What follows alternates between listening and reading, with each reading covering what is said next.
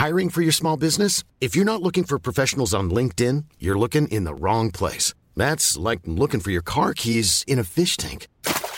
LinkedIn helps you hire professionals you can't find anywhere else, even those who aren't actively searching for a new job but might be open to the perfect role. In a given month, over 70% of LinkedIn users don't even visit other leading job sites. So start looking in the right place. With LinkedIn, you can hire professionals like a professional. Post your free job on linkedin.com slash people today. Tarde a tarde, lo que necesitas saber de forma ligera, con un tono accesible. Solórzano, el referente informativo.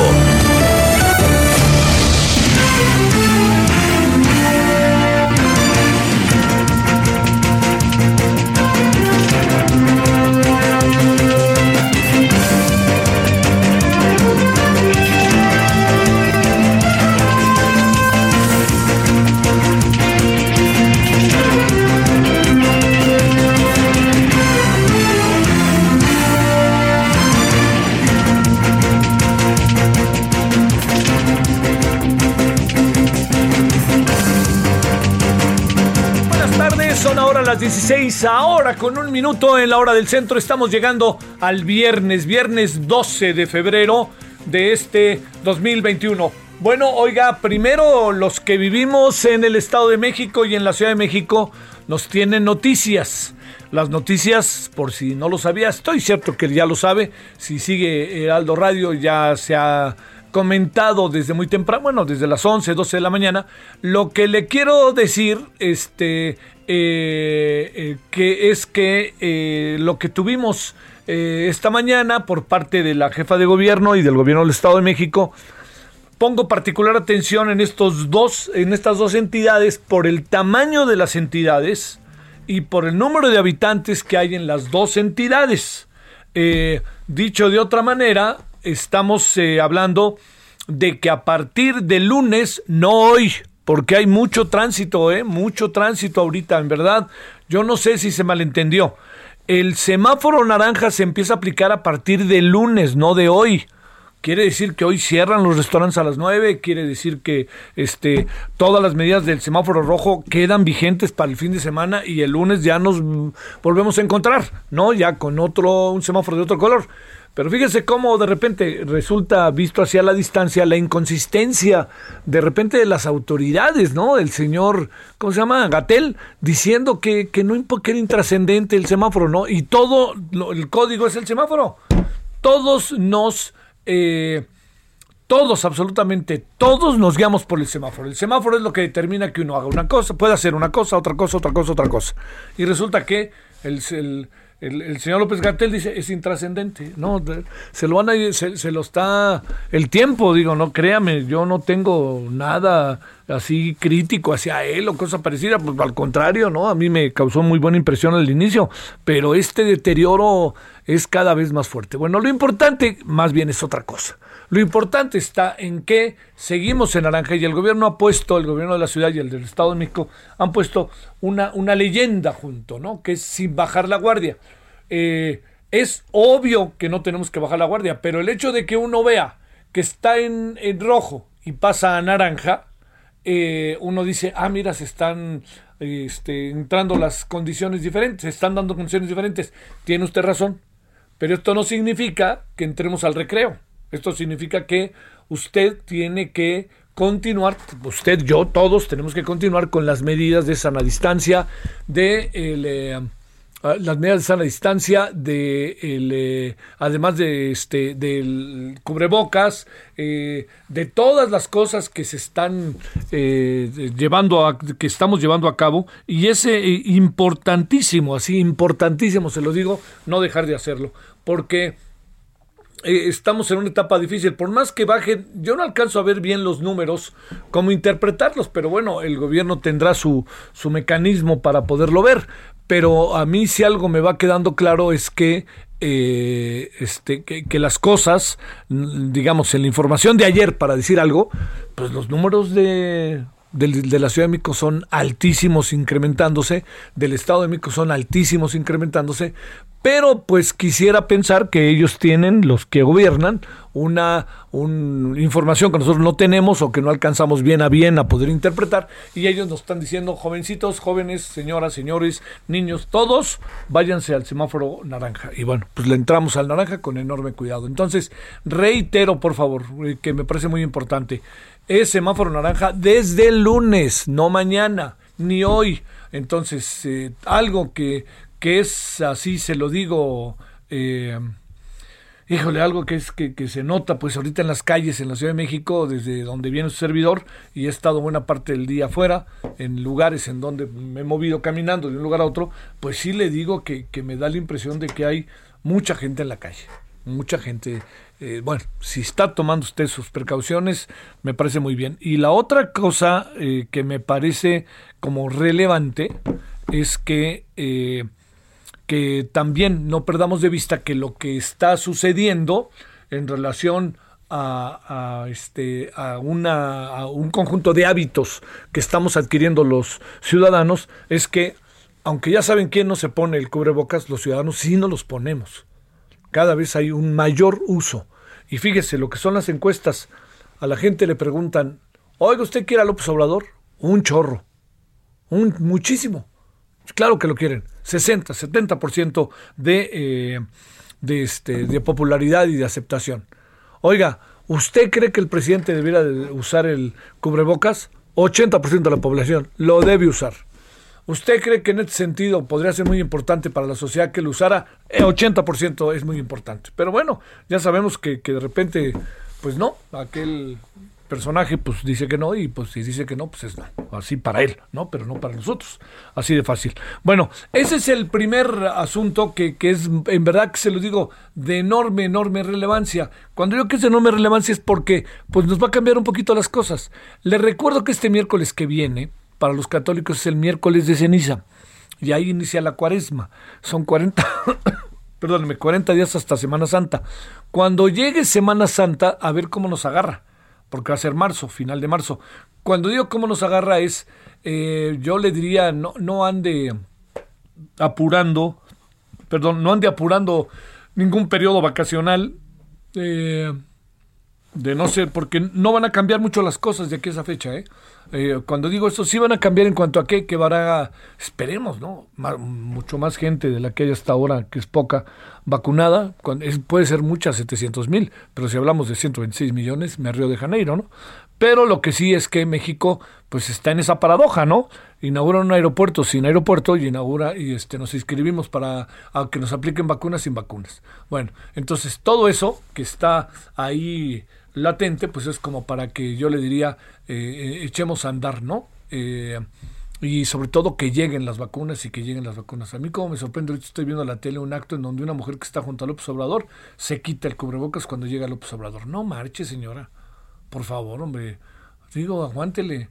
Yo le digo, el único que yo he visto que mantuvo sistemáticamente el el cubrebocas es quien está nada a dejar de ser secretario de Educación Pública, que es este Esteban Moctezuma.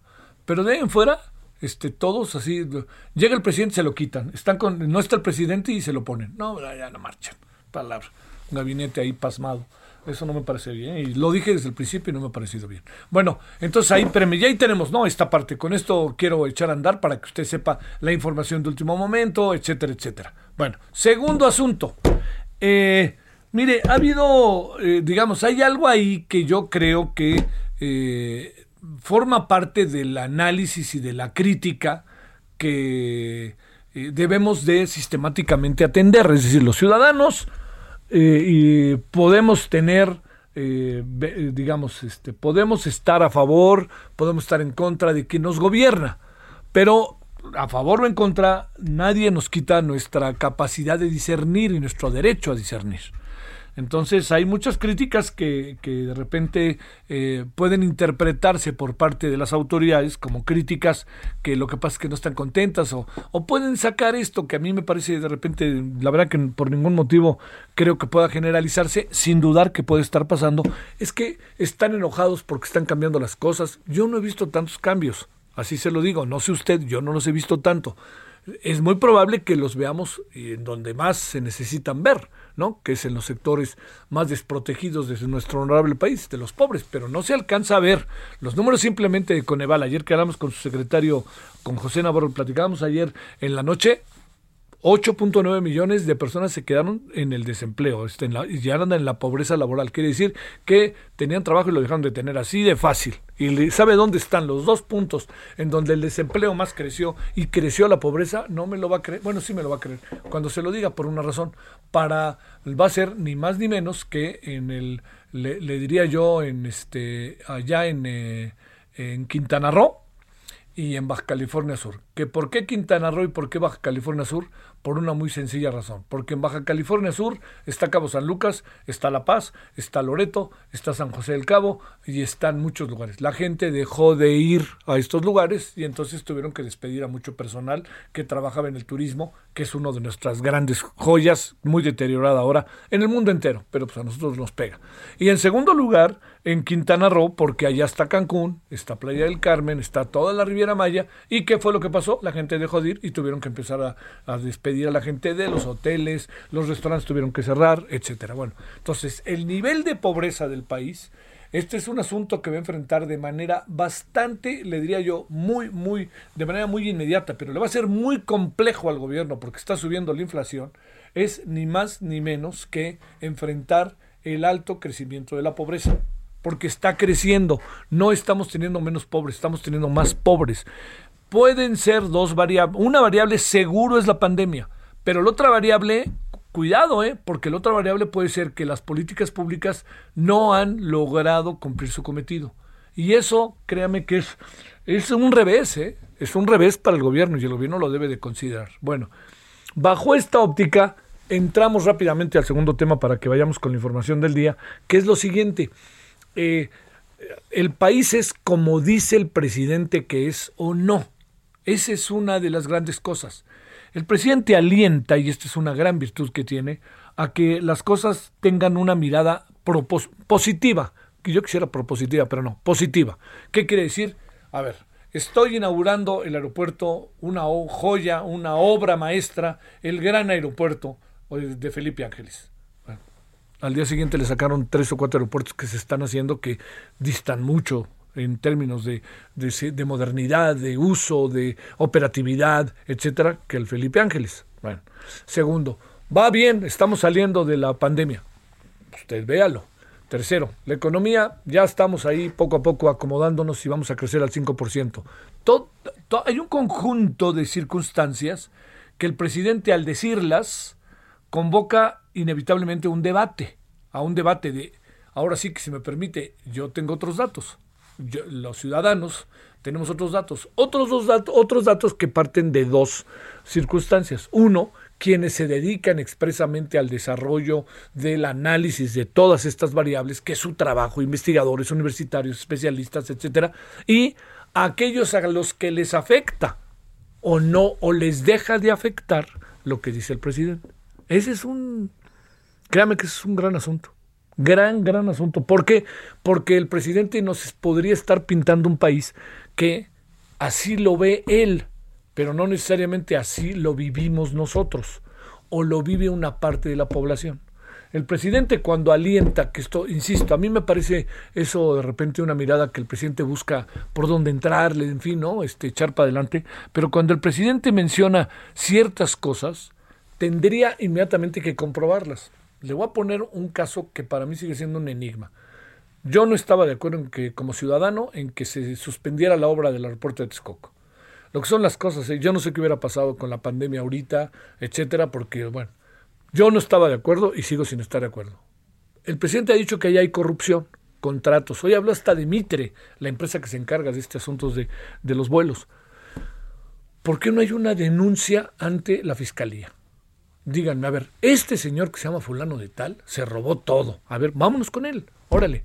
Este señor fulano de tal, ya han pasado dos años, dos años y medio, y él hizo la consulta antes de tomar posesión. Y como este, muchos otros datos. O sea, lanzar esto, es que aquí robaban, es que aquí, y pensar, como él dice, que la corrupción cambió, ahora yo no la veo. No la veo porque incluso están señalados integrantes de su equipo, integrantes de los gobiernos de los estados que maneja el propio, que son de Morena, que están ahí. Es eh, todo esto que le digo, yo creo que es lo que conforma un... estamos entrando en escenarios sumamente delicados, escenarios en donde una cosa es lo que dice el presidente, otra cosa es lo que piensa buena parte de la sociedad que tiene información, otra parte de la sociedad, no buena parte, pero aquí le va lo grave, que hay una buena parte de la sociedad que a duras penas puede vivir cotidianamente y no se pregunta si lo que dice el presidente es cierto o no, lo asume como cierto y ese es el país que le venden y es el país que ve y acaba sintiéndose satisfecho con el país que ve que le cuenta el presidente. Estamos en eso, ¿eh? Y, está creciendo esa tendencia. El presidente nos cuenta una cosa, pero la vida nos muestra otra cosa. Así de fácil. Bueno, todo esto de la mano de lo que pasó, de lo que ha estado pasando en las últimas horas. Viene el fin de semana, insisto, el lunes nos vamos a Naranja, que sea lo mejor y cubramos y estemos al máximo. ¿no? En el asunto. Ahorita le cuenta Carlos Navarro en qué significa estar en naranja. Y lo último, lo último antes de ir, fíjese que leí eh, Fíjese que leí este eh, algo que, que, me parece, estoy ahí voy, ahí voy buscándolo, ya sabe que esto es, yo, siempre digo, esto es como llegar al taller, uno llega al taller del automóvil, oiga, me viene fallando el coche y mire, que no sé qué, etcétera, etcétera. Entonces ya que se tiró uno todo ese rollo, a ver, échalo a andar. No, no ni, ni se echa a andar, no sabe, estamos terribles. Yo no echa a andar el coche y el malvado coche se echa a andar. Oiga, mire, es que cuando acelero hace... y se echa a andar y, y el coche ahora sí bien. O sea, nomás nos hacen fallar. Pero aquí ya tengo, creo, ya, aquí está. Creo que ya, sí. Fíjese que el señor futbolista llamado, eh, el señor futbolista llamado André Pierre Guignat, de origen francés, del Olympique de Marsella, un equipazo allá en, y un equipo cargado de controversias, este señor, este, llamado André Pierre lanzó hoy un tuit que créame que dije, ¿dónde lo firmo? ¿Dónde lo firmo? Así de, así de fácil. Este, y déjeme, espérame tantito, aquí tantito, pero me pareció buenísimo, ¿eh? Me pareció, porque además yo creo que digan lo que digan el señor André Preguiñat, es ya mexicano y tiene la autoridad para hablar, pues oiga, eh, juega en México desde hace tiempo, ha dicho que se va a quedar a vivir aquí, sus hijos nacieron aquí, entonces a mí no me digan que no, que no es este, eh, ¿cómo se llama? Que no, que no es como mexicano. Pero, mire, a ver, a ver, hijos de la mañana le digo, eh, ah, aquí está. Fíjese, lo voy a leer. Usted me dice, vamos a hacer una cosa. Imagínese que no le conté que era Guignac André Pierre, ¿no? Andrés Pedro. Bueno, le voy a leer y usted me dice si lo comparte o no. Es un futbolista, juega en los Tigres, francés. Es, como ven francés, ya sabe que así, bueno, así son los franceses, y ya sean de decir nosotros, así son los mexicanos. Y a mí me cae bien el hombre, ni lo conozco, ¿eh? Ni lo conozco, que quede claro, pero lo he visto jugar y me parece además que este, lo que pasa es que aprovecha su fama y su buen fútbol para de repente intimidar a los árbitros, pero forma parte del juego eso también, no nos hagamos, ¿no? hay, hay, jugadores con mucha personalidad que, que en la vida, hay beisbolistas, hay personas con mucha personalidad, ellas y ellos, que de repente el árbitro los ve y dice, ¡ay! Ahí viene este. No, imagínese, imagínese sacarle una tarjeta roja a Messi no, pues hay que tener bachoco para hacerlo, ¿eh? Así de fácil. Bueno, como lo, hizo, como lo hicieron en el Mundial, que en un Mundial, me acuerdo que un árbitro mexicano, creo que fue Arturo Rubio, Arturo Bricio, este, expulsó a Maradona, no se va a olvidar. Y con razón, ¿eh? Por cierto, con razón. Bueno, leo, y usted me dice, ¿firma o no firma? Ahí le va. Si firma, este, quiere decir que el señor tiene razón. Yo de antemano, para que no voy a ponerme el muy sacale punta, yo firmo lo que dijo. O sea, yo, señor Guiñac, sé que no sabe ni quién soy, pero yo, señor Guiñac, creo que usted tiene la razón. Y ahí va. Dice lo siguiente. El peor enemigo del mexicano es el mismo mexicano. Sintiéndome mexicano me da tristeza. Cambiemos el chip. Todos hacia el mismo rumbo. Crecemos juntos ante el mundo. Disfruten raza. Prometo mejorar también. Bendiciones para todos. ¿Tiene razón o no? La verdad, ¿eh? Tiene razón. Olvídese que le voy a los Tigres o a mis chivas que ya ganaron y espero que vuelvan a ganarle al Necaxa. A este, ahora. Pero usted cree que tiene razón o no. Fíjese, nada más lo cuento para cerrar. Hay una rivalidad en Monterrey brutal entre los Tigres y el Monterrey. Entonces los del Monterrey, ahora sí que dijeron, no, no, que gane mejor este, el Bayern porque se van a sentir mucho. Pues bueno, o, fue, vaya usted a saber qué rivalidad hay. Bueno, la cosa está en que yo sí quería que ganaran los Tigres. Y ahora dicen, no, hombre, ese campeonato de clubes no sirve. No, claro que no sirve. Van los representantes de cada una de las confederaciones del mundo. No, pues no sirve, ¿no? O sea, Tigres, para ser campeón de la CONCACAF, ¿a cuántos le ganó? A ver, el Bayern Múnich, ¿a cuántos le ganó?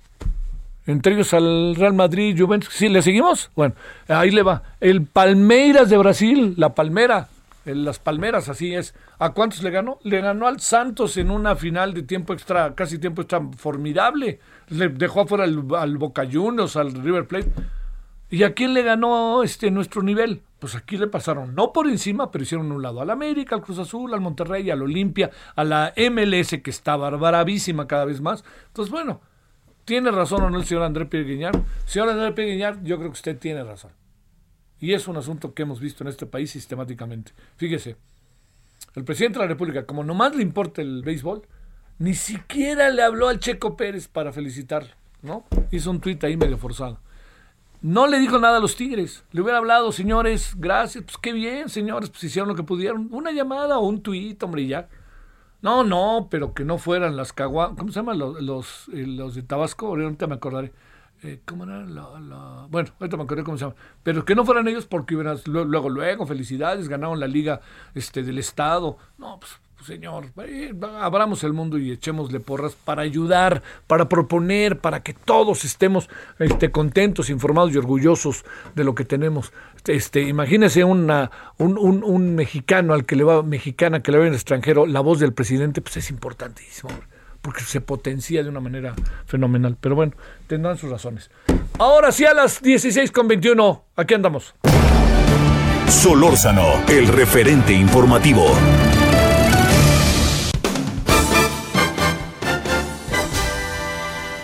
Bueno, entonces aquí andamos agradeciéndole que nos acompañe y ahí vámonos con Carlos Navarro con el color naranja. Venga, oye, como tiene tantos matices el naranja, ya hasta me quedé preocupado. ¿Cuál de los matices nos quedamos, mi queridísimo Carlos?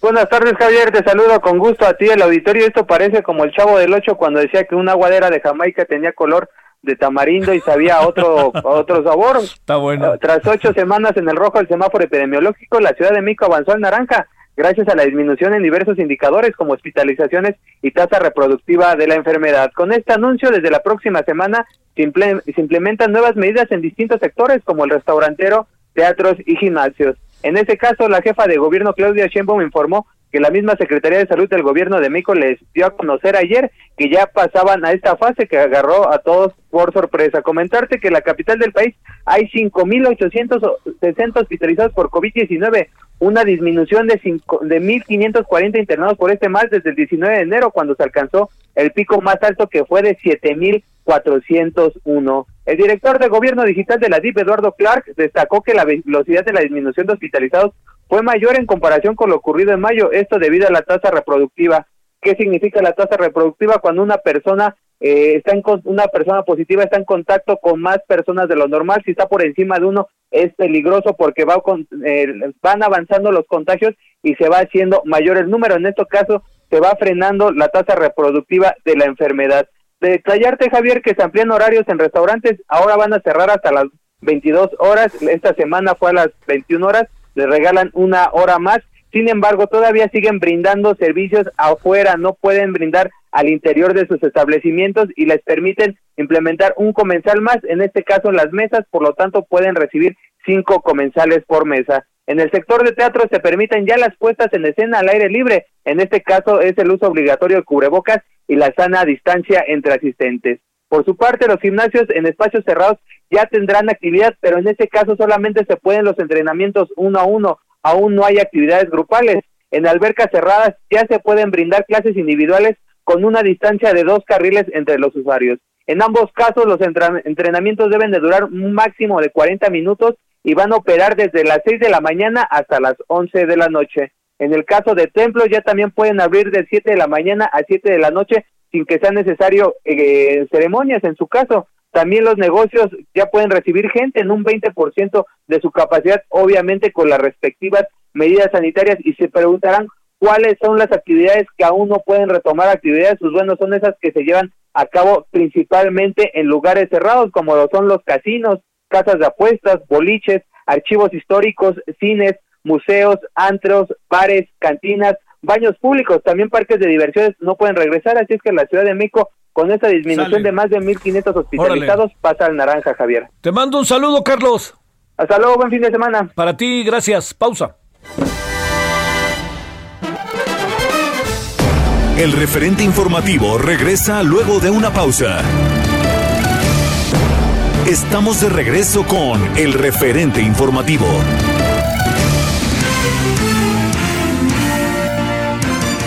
Muy buenas tardes, queridos amigos del referente informativo. Qué gusto que nos acompañen y sobre todo porque vamos a platicar de un tratamiento que nos va a ayudar mucho con nuestra piel, sobre todo con esas líneas de expresión. La edad que tengamos siempre se refleja en la piel. Y Pau Sasso está aquí conmigo para platicarnos al respecto. Te escuchamos atentos, Pau. Ay, mi Moni, ya sé. Todos queremos lucir espectaculares, forever young, ¿o no? La verdad, todo el mundo estamos buscando vernos bien, sentirnos increíble, lucir 10 años más joven y nosotros decimos, ¿esto existirá? Pues sí existe, si usted marca en este momento al 800 mil se va a poder llevar un tratamiento maravilloso, Moni, que le va a ayudar a quitar las arrugas en minutos. ¿Cómo en minutos? Así es, en minutos este tratamiento te da beneficios desde la primera aplicación, además de que no es invasivo y te ayuda a que tu piel luzca espectacular. Marque en este momento al 800 mil porque si usted marca en este momento, le va a poder decir bye bye a las arrugas y se lo voy a regalar. Yo lo quiero consentir, así que marque al 800 mil para que pida este tratamiento tan ganador, mi Moni, que le está rompiendo en todo el mundo. Y además de eso, pues es un tratamiento que no es invasivo. Olvídese de las cirugías plásticas, de las inyecciones que solo pues la lastiman. Esto es algo que lo va a ayudar a verse y a sentir increíble y a decirle Bye bye a las arrugas, marque al 800 mil que se lo voy a regalar. Nada más tiene que cubrir los gastos de manejo y envío, mi Moni. ¿Cómo ves? Perfecto, Pau. Pues solamente a marcar. Háganlo en este momento para llevarse su tratamiento antiarrugas. Muchas gracias, Pau. Gracias a ti, mi Moni. Regresamos. Solórzano, el referente informativo.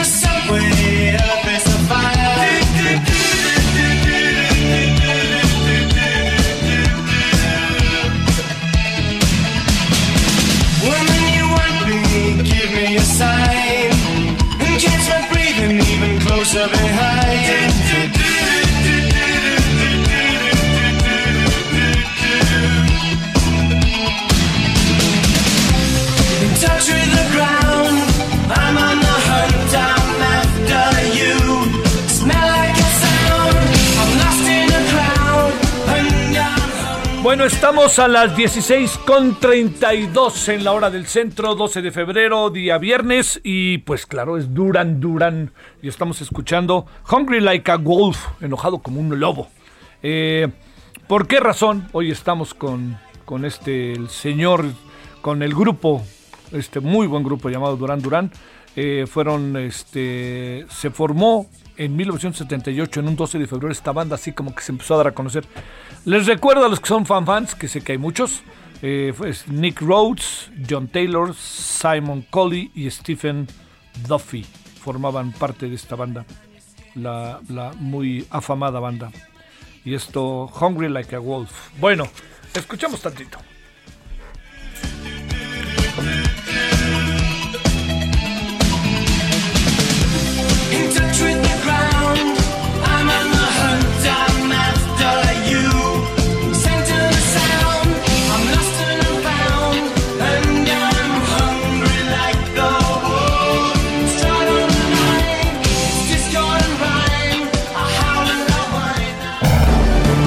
Solórzano, el referente informativo.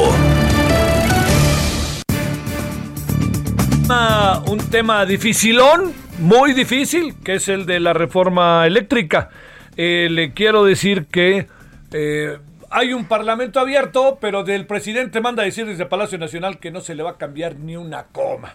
Pues entonces, ¿para qué fregados hace el parlamento abierto? Pero bueno, quien está ahí y está viendo como parte del análisis de las cosas y también dando opiniones, eh, en fin, es un destacado personaje en estos temas, es Paolo Salerno, quien es abogado especialista en energía, managing partner de Salerno y Asociados y académico del Centro de Energía del ITAM. Bueno, querido Paolo, ¿cómo estás?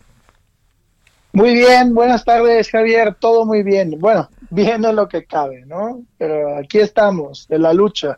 Bueno, a ver, ¿por dónde va la lucha? Si, si no van a cambiar ni una coma, querido Paulo.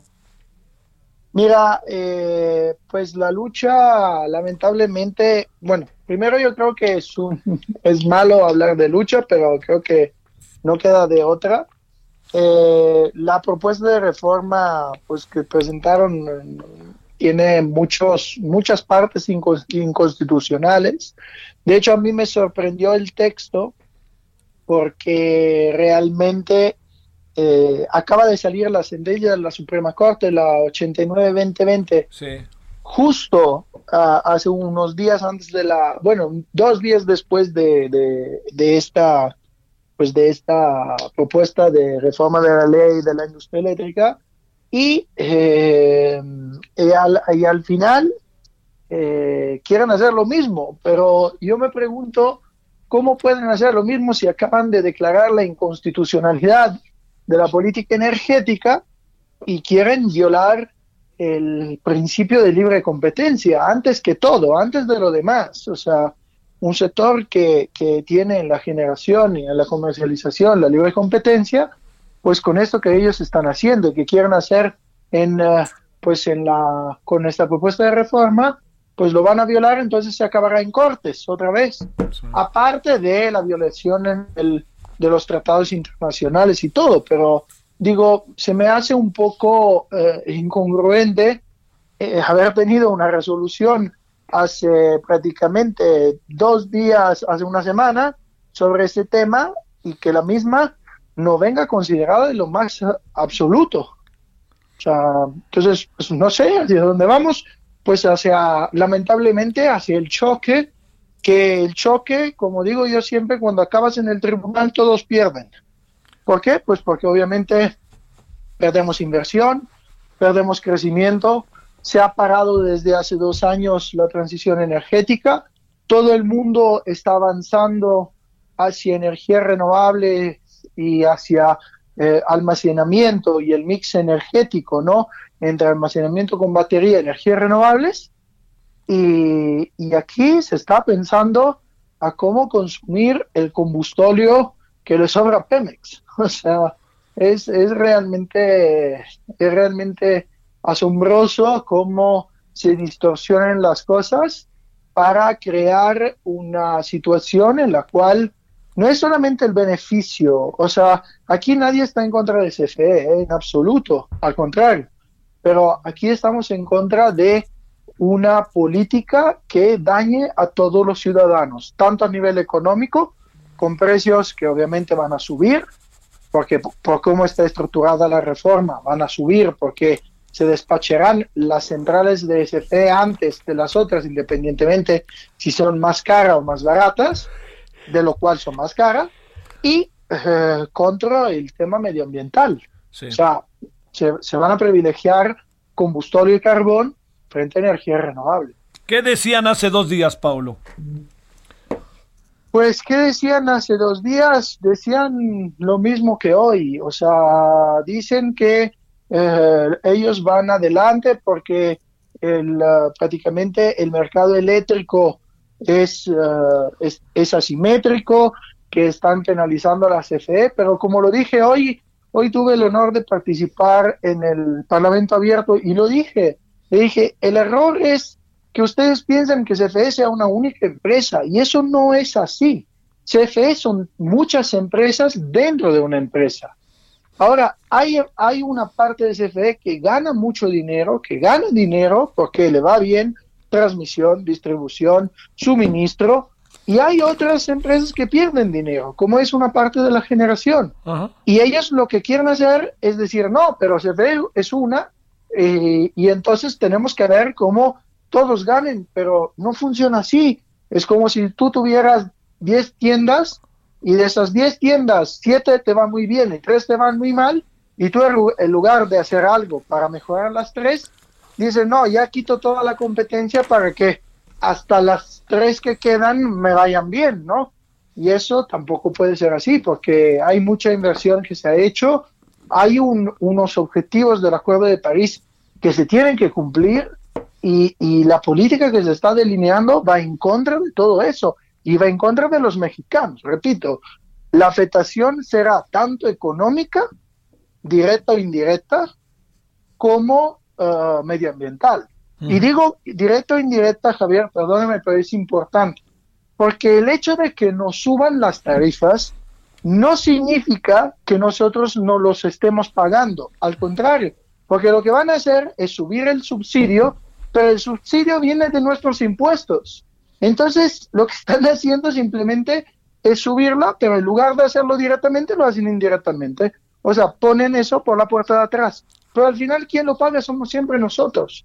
¿Por qué? Porque el costo de generación es, es un costo real, o sea, se tienen los números. Entonces, si tú utilizas esa fuente de generación que es más cara de las demás, pues al final tendrás que pagarlo de una forma o de otra.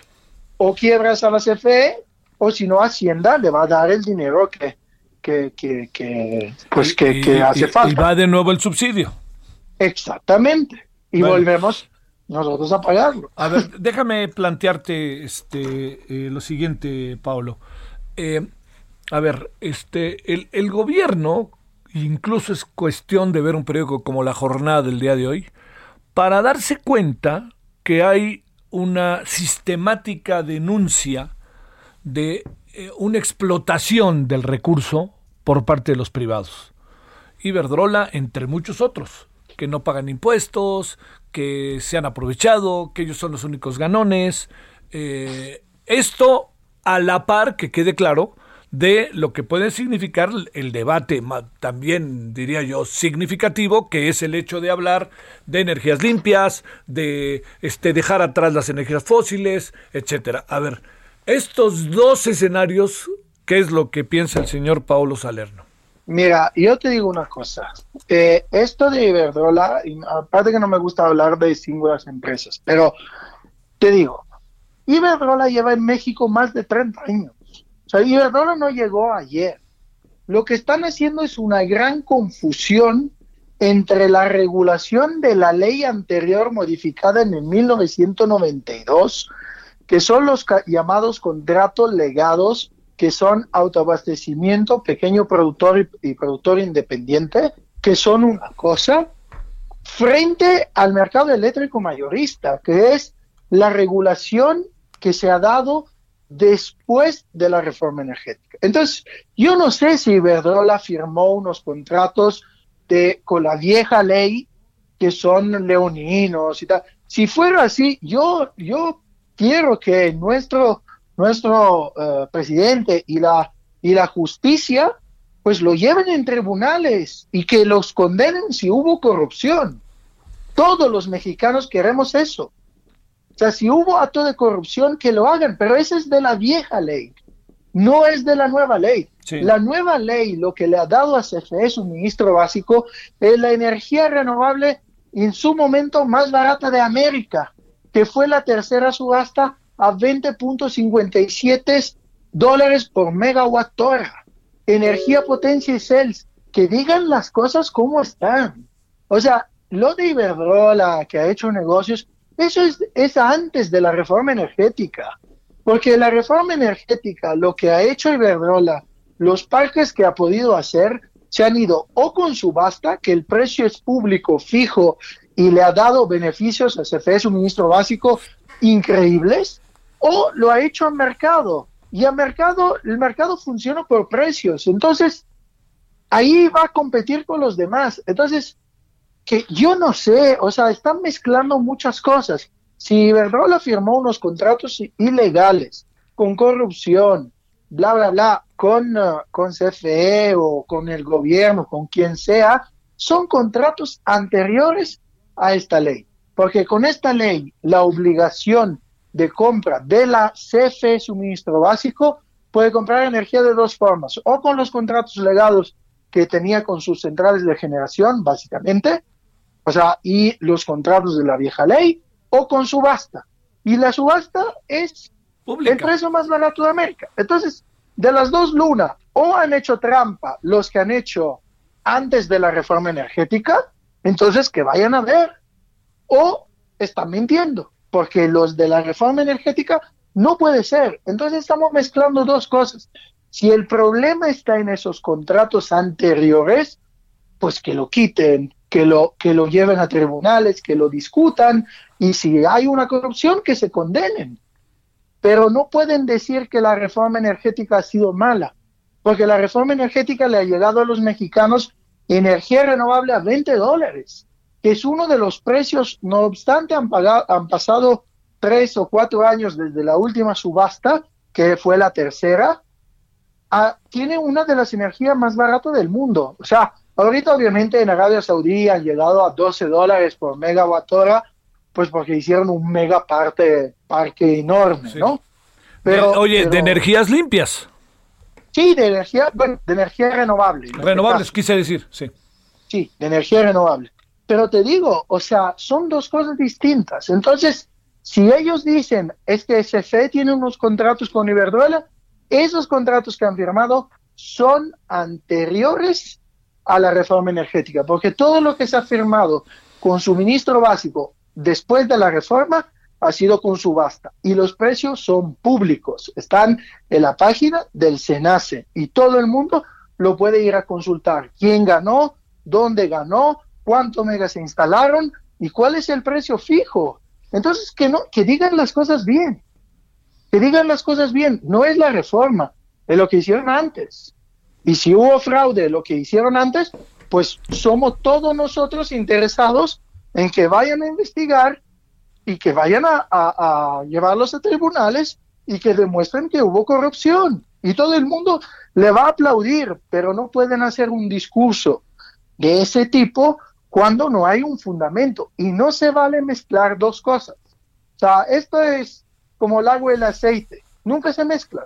Lo que era antes, era antes. Lo que es la reforma es otra cosa. Entonces, hay que matizar y aprovechan mucho, porque el mercado eléctrico lamentablemente es un poco técnico, eh, hacen mucho de este discurso y, lo que hacen es mezclar las cosas porque la gente dice, no, pues es que los privados se están robando. No, espérate. Los privados no están robando nada. O sea, separamos las cosas. Si es ley de la industria eléctrica, hay unas reglas bien precisas. Si es anterior, que investiguen y si hay corrupción, que lo lleven al tribunal. Y que lo metan al bote. Oye, queremos. Oye, a ver, a ver ahí, Paolo, déjame plantearte. También hay, hay, un asunto que, que, no, que, digamos, es de, carácter legal. vamos a meternos en ello. Eh, si se acepta que si se comprueba que hubo un conjunto de irregularidades legales, uno puedes, este, lo tendrías que, que, llevar efecto, digamos, no, no es el, el, caso aquí es que la ley no la puede echar para atrás. Si hay una nueva ley, ya lo que pasó, pues los jueces tendrán que decir si lo, sí o no lo atacan. Pero si a partir de la nueva ley hay irregularidades, ahí debe de entrar directamente la ley. Pero en el pasado, yo sí te digo, no veo cómo, Paolo, pueden meterle a Iberdrola miles de multas o lo que fuera de no ser actos de corrupción. Pero, pero, pero digamos, ahí no, no la alcanzo a ver eh, con una ley del pasado juzgar lo que hizo Iberdrola en el pasado, con una ley del presente juzgar lo que hace Iberdrola o cualquier otra empresa en el presente. Claro que sí. Sí, claro.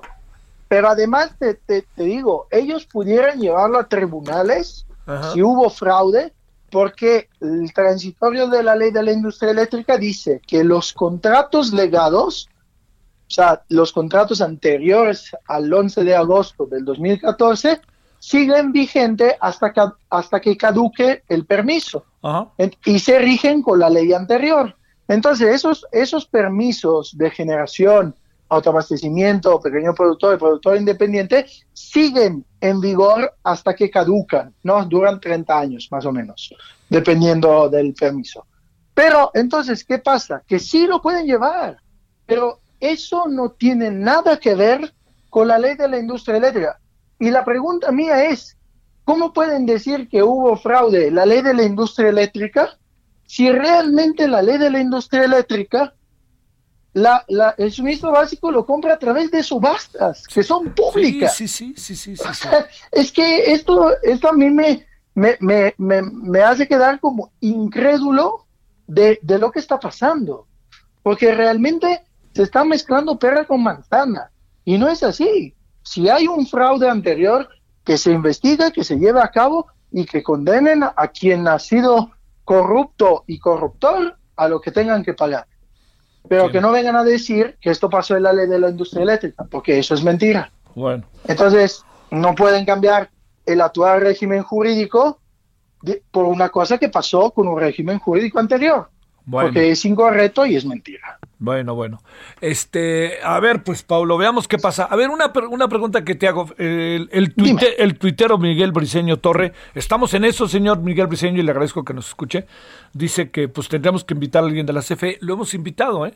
Pero, digamos, eh, eh, a lo largo de la semana hemos escuchado voces de uno y otro lado. A ver, pero déjame plantearte un último asunto. Eh, ¿Cómo está el debate en la Cámara? En breve, si no te importa eh, eh, porque está como muy condicionado a que el presidente dijo no le van a cambiar ni una coma. O sea, ¿qué es lo que pasa? Si se abre el debate, no se abre el debate, ¿qué pasa en el terreno de los hechos?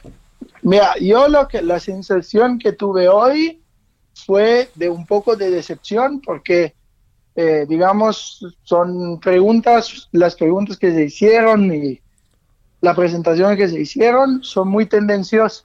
O sea, no se está analizando como de una forma muy, muy clara. Y ni de un lado ni del otro. O sea, se está diciendo, sí, no, sí, no, sí, ¿por qué? No, ¿por qué? Pero realmente, sobre todo los argumentos del, del sí son más ideológicos y, y, que, reales. O sea, realmente eh, yo creo que ya han tomado una decisión, que el Parlamento lo están haciendo porque lo tienen que hacer a mí se me hace un excelente ejercicio democrático, pero luego hay que ver si realmente lo tienen en cuenta, porque si el presidente mismo dijo que no se va a cambiar una coma, entonces es pura fachada. O sea, y eso lo dijeron ellos, o sea, lo dijo directamente el presidente, no lo dije yo.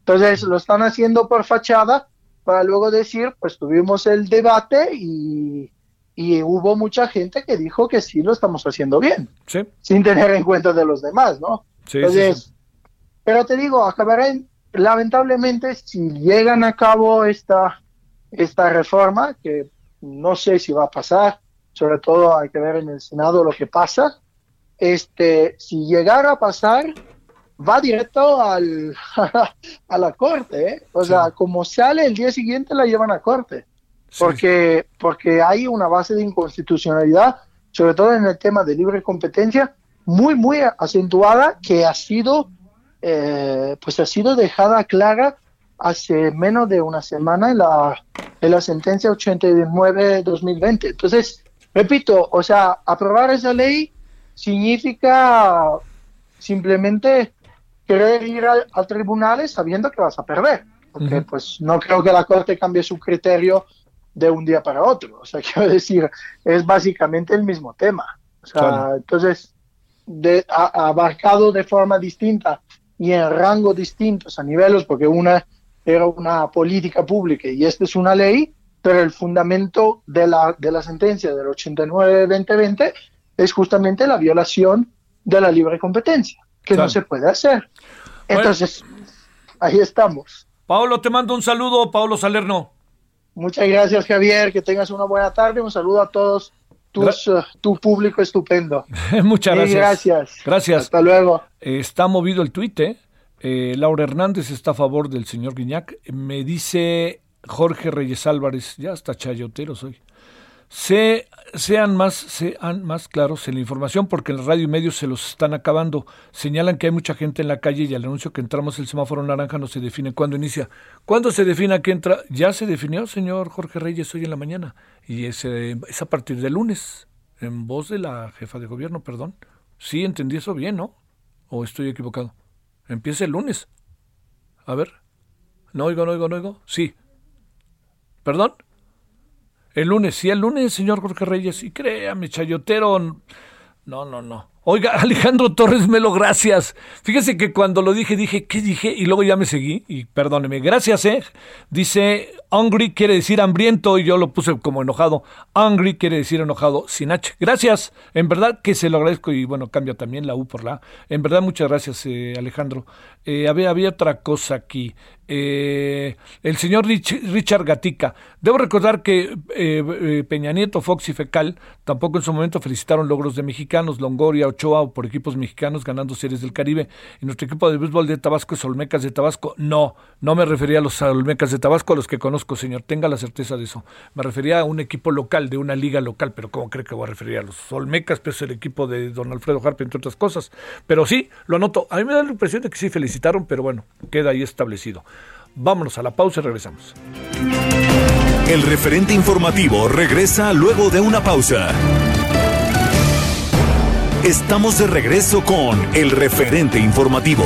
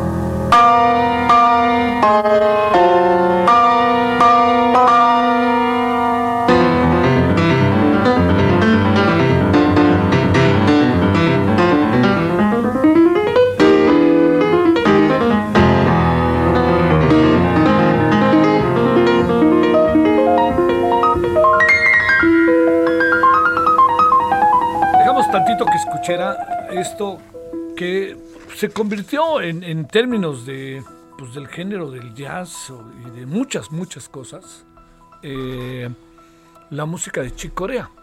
Eh, Chick Corea incluso estuvo en México, eh, estuvo con los Tucent, estuvo con muchos personajes de la música, con Iván Lins. Y déjeme decirle que de estos personajes que se convirtieron muy emblemáticos, algo de experimental, mucha creación eh, y mucho también que ver con, con hombres y mujeres de su generación y un poquito más chicos que le entraron al jazz de una manera avanzada, ya no en este jazz que, permítame decirlo así, me, me, espero no equivocarme, pero más convencional, ¿no? Aquí, estos dieron un pasito adelante, no porque el otro sea bueno o malo, simplemente dieron un pasito adelante. Murió Chick Corea a los 79 años, eh, murió el 9 de febrero. Eh, estaba bien, pero según leo en las crónicas, en la crónica, por ejemplo, que trae la, la jornada del cable de AFP, es muy interesante, que le apareció ahí un cáncer que, que consideran raro, ¿no? Y en muy poco tiempo este, bueno, lo afectó de manera muy fuerte en muy poco tiempo y pues falleció. Es eh, Armando Chicorea. Es también algo muy interesante con Chicorea, que es el, el hecho de que se convirtió en un personaje muy generoso, ¿no? Para muchos músicos jóvenes. Eh, falleció, le digo, nació en Massachusetts en 1941 y ganó ni más ni menos que 23 Grammys, para que se dé una idea del peso y de la presencia enorme de, de este personaje. Bueno, estamos escuchando la fiesta. Chicorea que hizo cosas muy, muy padres. Le digo, estuvo en México aquí en dos o tres ocasiones o más. Me dicen, no estoy tan seguro, pero me dicen que allá en la colonia donde vivía o vive Froilán López Narváez, en la colonia, ahorita le diría, este, a ver, a ver, hay un bar padrísimo de jazz y que por ahí una noche se apareció. Este, bueno, ahorita me acuerdo, eh, ahí por el viaducto, eh, Miguel Alemán.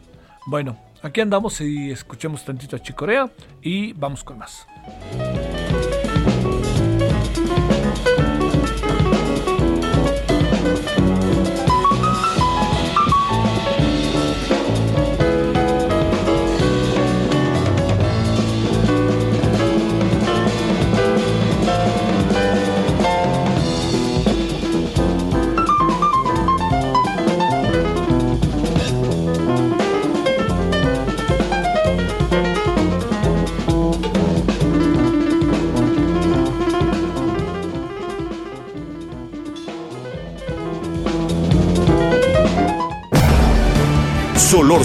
El referente informativo.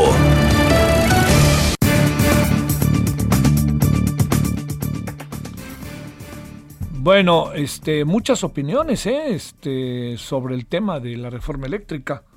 Eh, por ejemplo, eh, ex titular de la Secretaría de Energía, lo entiendo, dirán algunos, la nueva ley de la industria eléctrica, pues dice que, que urge un sistema más competitivo, que México está expuesto a muchas demandas, que pudieran darse en función de la decisión que se va a tomar. Pero bueno, ahí tiene usted mucho de lo que hay.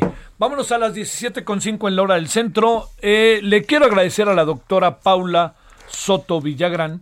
Ella es profesora investigadora del Departamento de Sociología de la Universidad, de la Universidad Autónoma Metropolitana de la Unidad Iztapalapa. Eh, y hizo un estudio que confieso que este es el motivo central por el cual lo vimos, de qué es lo que pasa con las usuarias de los centros de transferencia modal del CETRAM en Patitlán, Indias Verdes y Tasqueño, de, caso. Está muy interesante y sobre todo lo que su servidor ha podido leer sobre el estudio, pero mejor que no lo cuente ella. Doctora Paula, muchas gracias. ¿Cómo estás? Hola, buenas tardes. Muy bien, gracias. Gracias, Paula, por estar con nosotros. A ver, ¿qué, la inseguridad todo lo que da en los eh, en los centros de transferencia modal en el CETRAM o, a ver cuéntanos y, de dónde salió la investigación. Cómo te echaste a andar con el tema a ver mira yo eh, como investigadora viendo vengo estudiando la la inseguridad y la violencia sexual en los espacios públicos ya hace más de 10 años. Este estudio al que tú haces referencia es de 2019 y fue un estudio eh, que realizamos en conjunto con el Banco Interamericano de Desarrollo a través de la iniciativa que se llama Transport Gender Lab y que buscaba conocer fundamentalmente cuáles son las condiciones de movilidad, de accesibilidad y de inseguridad en la movilidad cotidiana que tienen las mujeres en tres centros de transferencia modal que fueron Pantitlán, Indios Verdes y Tasqueña. Por lo tanto, la inseguridad es una de las dimensiones del estudio.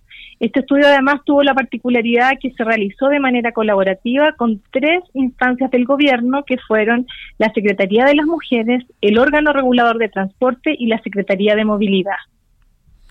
A ver, y ahí en ese estudio, que primero, el, el asunto de suyo es este de inseguridad, no nos hagamos, ¿verdad?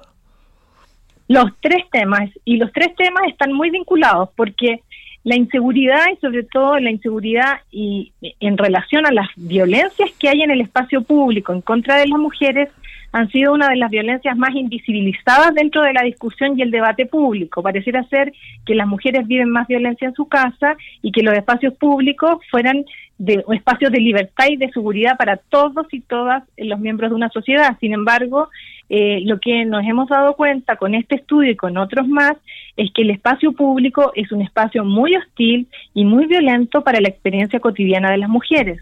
Y esa, esa experiencia cotidiana se relaciona con la movilidad en los transportes públicos. Las mujeres utilizan más el transporte público que los varones.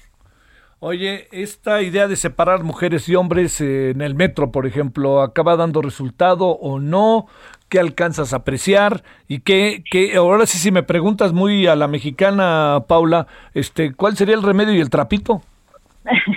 Mira, eh, esa pregunta es interesante porque eh, como equipo de investigación de la UAM de Iztapalapa, el año 2014 hicimos una evaluación que es la única evaluación de impacto que hay sobre la separación de los vagones en el metro. Y los, los resultados, eh, aplicamos una encuesta representativa en tres líneas del metro y em, lo, bueno de este momento era que eh, la separación ocurría en horarios, entonces nos dio la posibilidad de evaluar efectivamente esa medida. Em, la disminución de la violencia sexual reportada por las mujeres en los vagones separados eh, disminuye sobre el 30% en términos de los tiempos donde no ocurría la separación. Por lo tanto, si tú me preguntas, el programa eh, responde a para lo cual fue creado y yo no puedo decirte que no porque los datos duros dicen que efectivamente viaja, baja la violencia sexual. Sin embargo, eso es mirar una sola parte del problema, porque eh, esto es una medida que no puede ser pensada como definitoria, es una medida transitoria, una medida de afirmación. Sin embargo, eh, la violencia no se va a acabar separando a los hombres y a las mujeres como en otras formas de segregación racial, por ejemplo. Las formas de solución a este tipo de problemas son fundamentalmente cambios en los comportamientos masculinos, por lo tanto también hay que hacer y orientar acciones hacia los cambios de comportamiento masculino, como los cambios culturales que implican que las mujeres consideren, por ejemplo, que un agarrón, que una eyaculación, que una persecución en el transporte público es un delito y por lo tanto también se atrevan a denunciar. A ver, Oye, ¿cómo les fue en el trabajo de campo, eh, Paula? Haber sido, perdón que lo diga, pero haber sido muy interesante, ¿no? Muy aleccionador incluso, ¿o no?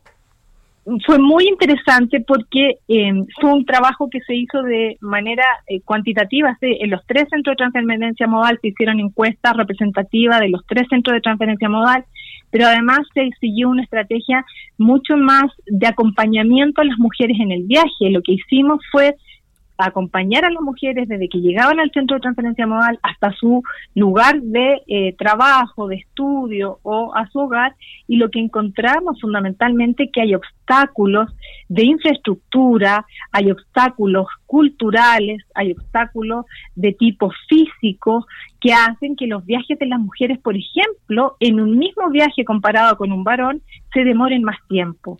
Eso porque generalmente las mujeres viajan acompañadas de niños o de personas dependientes o viajan con paquetes la mochila de los niños, los paquetes de supermercado, y eso hace que los viajes, imagínate qué interesante que un mismo viaje las mujeres se demoren más y en ocasiones paguen más por un mismo viaje. En el caso de andar con niños, con adultos, con paquetes, prefieren pagar, por ejemplo, un taxi por un recorrido. Por lo tanto, el costo en tiempo y el costo en dinero es mucho mayor para los viajes cotidianos de las mujeres. Sí.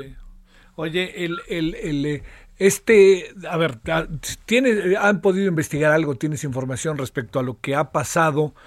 respecto a de repente verse forzadas a usar un transporte que cuesta más como el taxi.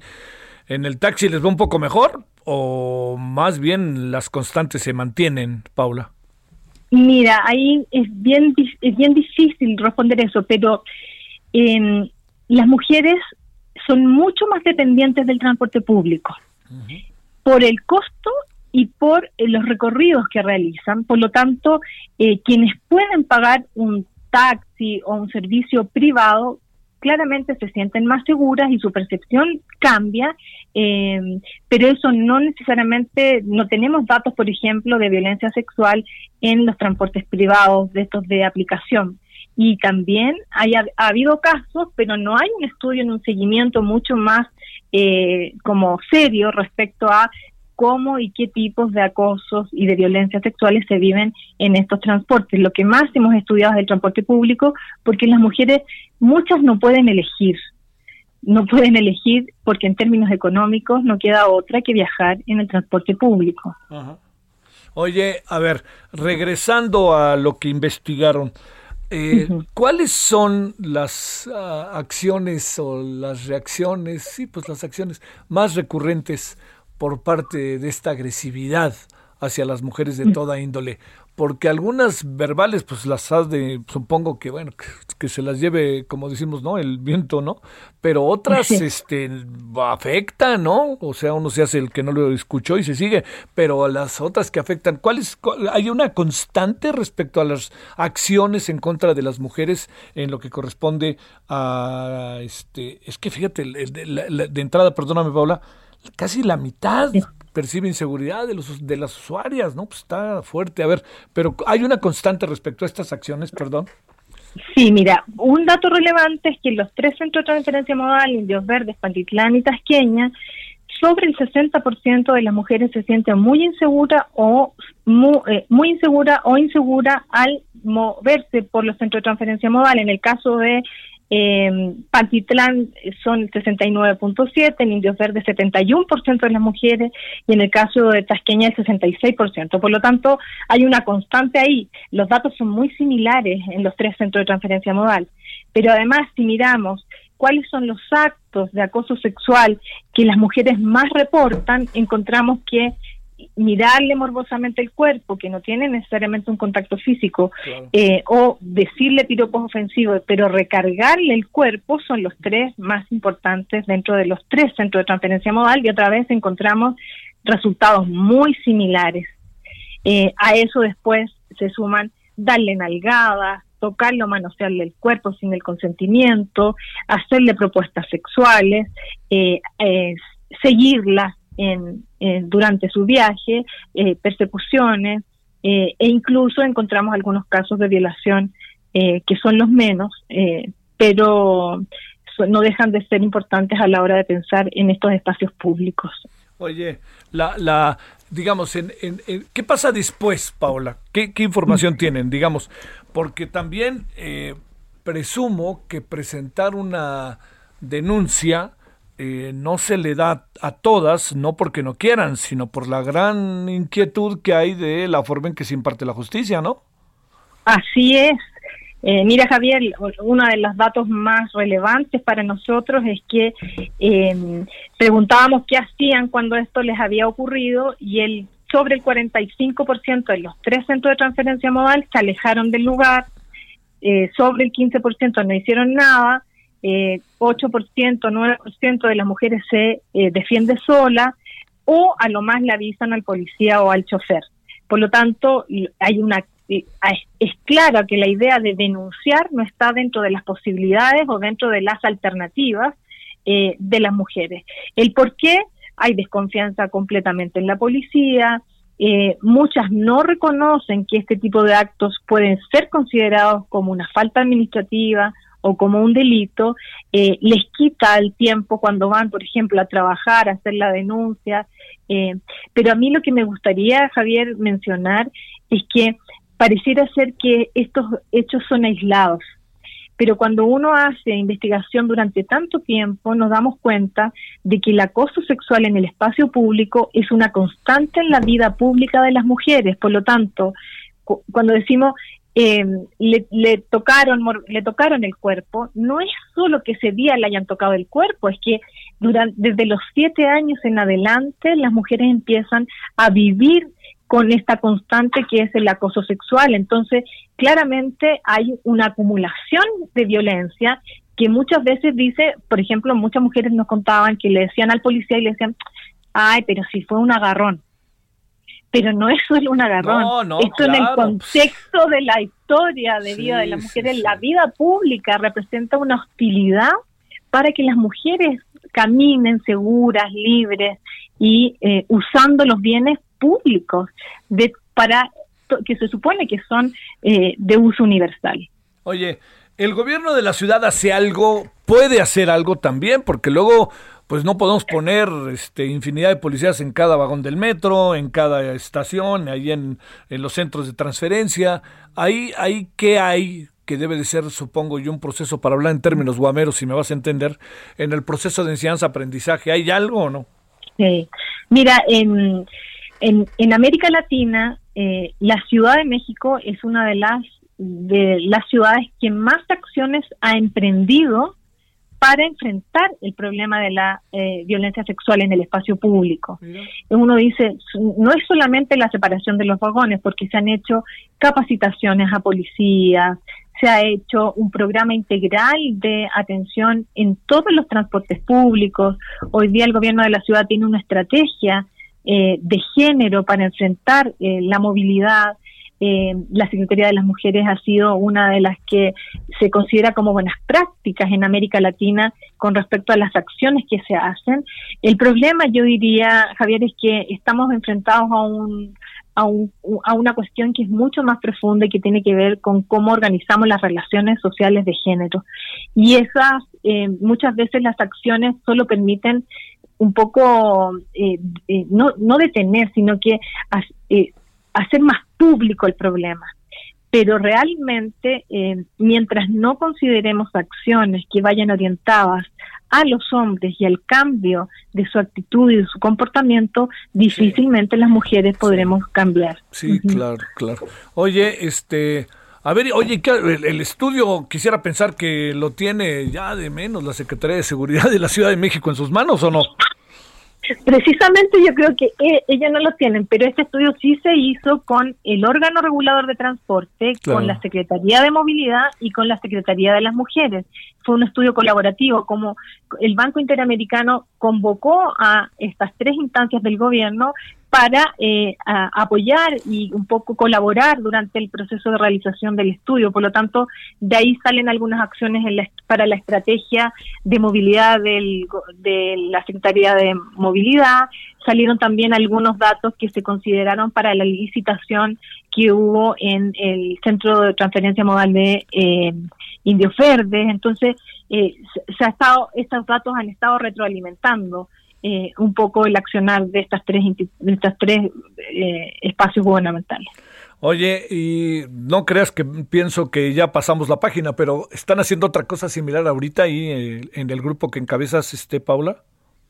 Estamos haciendo un estudio muy bonito que la pandemia nos tiene un poco detenidos, pero fíjate que uno de los resultados que encontramos en los centros de transferencia modal es que hay un tipo de movilidad que realizan las mujeres que no se encuentra documentada ni se encuentra eh, medida en la encuesta de origen-destino, que son lo que nosotros denominamos los viajes de cuidado, es decir, los viajes en que las mujeres acompañan a niños, acompañan a adultos mayores, los viajes que tienen que ver con la salud, con la educación, porque en la encuesta de origen-destino solo se miden viajes que duren más de 15 minutos. Y muchas veces estos viajes que son más cortos pero que son significativos en la vida de las mujeres y que podrían incluso cambiar los datos que se tienen de la encuesta de origen-destino, eh, lo estamos tratando de medir ahora en un estudio que nos financia la Secretaría de Ciencia y Tecnología, la SECTEI de la Ciudad de México, para conocer cómo son estos viajes que denominamos de cuidado, la movilidad del cuidado de las mujeres.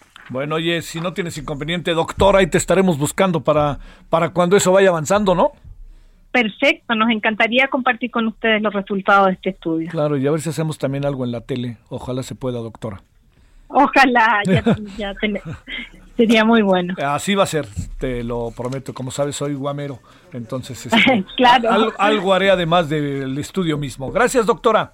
Muchas gracias a ti por el espacio y por compartir eh, lo que estamos haciendo. Gracias, doctora Paula Soto Villagrán, profesora investigadora del Departamento de Sociología de la Universidad Autónoma Metropolitana, Unidad o este de eh. Qué interesante estudio, en verdad, en verdad, ojalá sea mucho, mucho, muy atendido, ¿eh? En verdad se dicen muchas cosas importantes. Oiga, antes de la pausa le cuento que Sorian y JLN Labs están en, en juntitos en un asunto que intenta pues frenar la cadena de contagios, por más que entremos el lunes a color naranja. Bueno, eh, se están realizando pruebas, anótelo, le puede convenir, oiga. Anótelo porque, digamos, este, el, el precio es módico, en fin, ¿no? Y usted puede hacerse la prueba. Se están realizando pruebas para la detección de COVID-19 en módulos de atención que se han instalado en algunas tiendas Soriana en la Ciudad de México, Estado de México y Jalisco. Oiga, mañana es un buen día, ¿eh? Quizá para eso, porque si usted trae algún síntoma o algo, que vaya a ver. Eh, hay que llamar al centro, pues, si quiere más, bueno, están, vea, primero llame al centro de atención a clientes Soriana para ver en cuáles, ¿no? Puede usted tener la certeza. Si viene a la Ciudad de México estos días y quiere hacerse el estudio, haga lo propio. Eh, le voy a dar el teléfono 81 83 29 92 52. Va de nuevo. 81 83 29 92 52. La página, esa está quizás un poquito más fácil. Este es www. todo junto, ¿eh? organizacionsoriana.com www.organizacionsoriana.com y también pues estamos en heraldodemexico.com.mx ahí también puede usted encontrar algo al respecto junto con el arroba jln-labs arroba jln-labs. Pues dése una vuelta. Si, si anda con inquietudes esta es una buena manera no porque ya ve que luego el precio es, no, no, digo, cuesta, pero es favorable, este, se puede y échele un ojito. En tres estados de la República Mexicana, la Ciudad de México, Estado de México y el Estado de Jalisco. Bueno, vamos a una pausa y vamos a hablar de turismo en la parte final.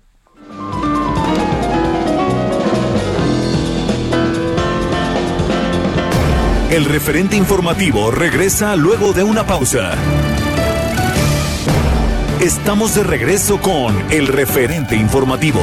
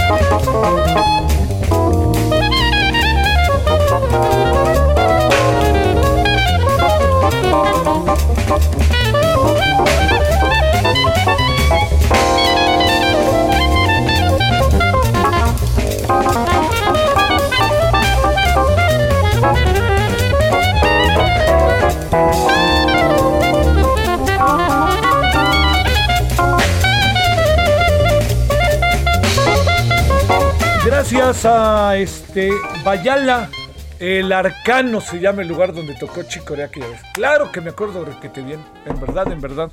Este, muchas gracias, Bayala. Me lo voy a poner aquí. Lo voy a seguir. Este, arquitectura de la UNAM. Él, él está en arquitectura de la UNAM, ahorita le digo. Y ahí va, ahí va. Y de Ciudad Universitaria. Y ahí anda. Y bueno, pues este, gracias, Bayala. En verdad, que, que Ahí se llama el arcano, claro que sí. Luego había otra cosa por acá que también le quería comentar, que el peor enemigo del mexicano, esto, cómo nos caló lo que dijo el señor André Pierre tiene toda la razón. Este último día, ah sí, por cierto, hoy es el último día hábil de Marta Bárcena como embajadora de México en Washington. Muchos saludos a Marta, que tengo la fortuna de conocerla de muchos, muchos años, y muchos abrazos, Marta, y sobre todo al gran y queridísimo Agustín. Gutiérrez Canet, que fue mi compañero, mi jefe, un tipo padre. Bueno, a ver, eh, volverá a fluir la vacuna con la llegada del pequeño lote de Pfizer y de AstraZeneca. Eh, pues lo que todo el mundo dice, a ver, si nos, a ver si nos hacen caso a todos los que lo decimos, ¿no? Que el personal de salud es el primero que hay que inyectar, que con la gente de alto riesgo en ciudades de alta densidad de población. Pero pienso exactamente igual a todos los tuiteros que lo plantean. Había otra cosa por ahí, pues ahí están, fíjese, desde el otro día, yo ya me sumé, desde el otro día están los, los trabajadores que estuvieron con José Gutiérrez Vivó, que andan otra vez echándose a andar. Eh, ¿Verdad? Pues sí, yo no creo que podamos darle más vuelta, ¿no? Este José Gutiérrez Vivó, uno podría tener diferencias con él, pero es toda una época en el radio, ¿eh? Realmente fue, yo me permito decir que fue él, bueno, hay muchos, ¿no? Este, eh, lo que hacía W también, pero yo creo que lo que marcó los 80, 90 fue José Gutiérrez Vivó. Y para empezar, yo creo, de MBS, ahí. Primero con la edición matutina y luego cuando ya se hizo edición de mediodía y de tarde. La verdad, yo creo que fueron los que jugaron ahí un papel muy importante. Pero primero, la verdad, digan lo que digan los demás, diría Rafael, fue José Gutiérrez Vivo. Martínez Serrano también, ¿no? Que se oía, escuchaba Paco Huerta, ¿recuerda? Paco Huerta tan padrísimo, querido y recordado. Bueno, pues este, pues échenle ganas, están asomándose los trabajadores de José Gutiérrez Vivo. Pues hablen con el señor Pancho Aguirre, ¿no? Díganle al señor Pancho Aguirre, pues a ver si, a ver si me echanse en la octava. pues no, que el presidente del presidente, y el presidente, pues bueno, pues el presidente debería ir, pues de decirle al señor Pancho Aguirre, pues métanlos ahí en la octava, ¿no? En la mañana. Bueno, en la mañana no, pero en algún horario, ¿no? Que la mañana está ocupada y bien ocupada. Bueno, este, pues ahí tiene, este, estaba viendo si había otra cosa por acá en el tweet, chance andar. Bueno, eh, esto es. Y había otra cosa por ahí que también le quería hacer referencia. Em, ah, es que fíjese que ha sido muy comentado el hecho de que el hijo de Luis Donaldo Colosio, ya vamos a hablar de él como Luis Colosio Riojas, o sea, lo dije, lo, hice como referencia, que va a ser es candidato a la presidencia municipal, al municipio de Monterrey, este haya, haya tomado la decisión de iniciar su campaña con su, pues ahí en Lomas Taurinas con un discurso que incluye palabras como perdón y otras cosas a todos los que lo hicieron. Cuando platicamos con él en tele, el otro día nos decía, no, yo ni de broma, dijo, ni de broma, este, eh, me metería yo en el PRI, pero para nada. Así pues está muy claro por qué no se mete, ¿verdad? Pero ¿sabe qué? Lo que sí creo, para cerrar esta parte, que en el caso de, de Luis eh, Colosio Riojas, pues hay muchas preguntas que uno, que uno se hace, ¿no? Y este bueno pues ojalá le vaya bien pero otra cosa que sí no podía dejar de plantear es hay hay personas por ejemplo también leí tweets que decían no debió haber empezado por él mismo no por su papá pero pues es que todos lo relacionamos con su papá entonces a lo mejor no quedó de otra no que empezarle por ahí suerte que le vaya bien y ojalá sí sea una alternativa para la, en verdad se lo digo, muy estancada clase política mexicana. Bueno, vámonos a las 17.35 en hora del centro.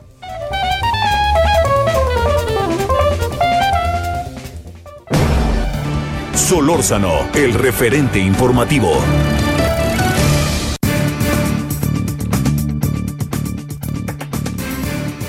Bueno, este, que escuchábamos al maestrísimo Chico Corea en paz descanse, murió hace unos días de un inesperado cáncer, según dicen las crónicas, este padrísimo personaje.